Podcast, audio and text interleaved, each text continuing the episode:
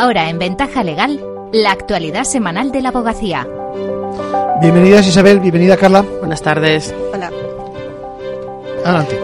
Saludos a todos. Tras el éxito de la jornada que organizó el Consejo General de la Abogacía el pasado lunes para explicar los cambios digitales que introduce el Real Decreto Ley 6-2023, esta tarde tendrá lugar otra sesión similar para explicar las novedades procesales de esta norma. A partir de las 4 se podrá seguir de forma presencial y también online en la web abogacía.es esta jornada que profundizará en las normas de eficiencia procesal. Intervendrán, entre otros, Sofía Puente, secretaria general de Innovación y Calidad del Ministerio de Justicia, las magistradas Sofía Nuez y Beatriz Rodrigo y José Antonio Colmenero, profesor de Derecho Procesal de la Universidad Pablo de Olavide. En la jornada de la semana pasada, que tuvo una gran acogida y fue seguida por más de 5.800 personas, se explicaron en detalle las novedades digitales como la carpeta justicia, el expediente judicial electrónico, el registro de contactos, el escritorio virtual de inmediación digital o la incidencia de los juicios telemáticos. En las mesas redondas también se analizaron las consecuencias de esta transformación digital. La presidenta de la abogacía, Victoria Ortega, reclamó la igualdad de todos los partidos judiciales al aplicar la reforma que conllevará este Real Decreto Ley.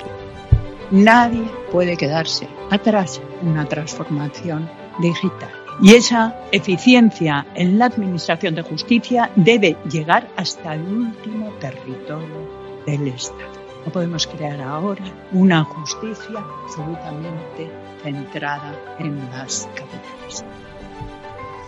También intervino el secretario de Estado de Justicia Manuel Olmedo, que expresó su compromiso de que la tramitación del resto de las normas de eficiencia tenga lugar este año. Este Real Decreto Ley contiene prácticamente en su totalidad lo que fue el proyecto de ley de eficiencia digital y una buena parte de la ley de eficiencia procesal. Se va a retomar su tramitación parlamentaria en breve y que estará aprobado, esperemos, antes del 31 de diciembre de este año El juzgado de primera instancia número 19 de Zaragoza ha ordenado el desahucio de un hombre de 40 años que había sido demandado por sus padres para que abandonara el domicilio donde reside con ellos. Los progenitores tuvieron que elegir esta vía del desahucio precario para no ir a la vía penal ni imponerle orden de alojamiento, argumentando que estaba viviendo en la casa sin pagar renta alguna, como explicó Carmen Sánchez Herrero, letrada defensora de los padres y con el derecho foral aragonés los padres tienen una obligación de alimentos con los hijos hasta los 26 edad máxima y ya tenía 40 años.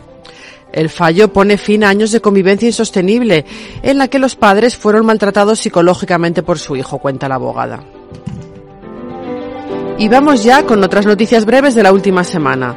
Rafael Masieu, nuevo presidente del Consejo Canario de Colegios de Abogados. El decano del Colegio de Abogados de Las Palmas tomó posesión del cargo el pasado viernes.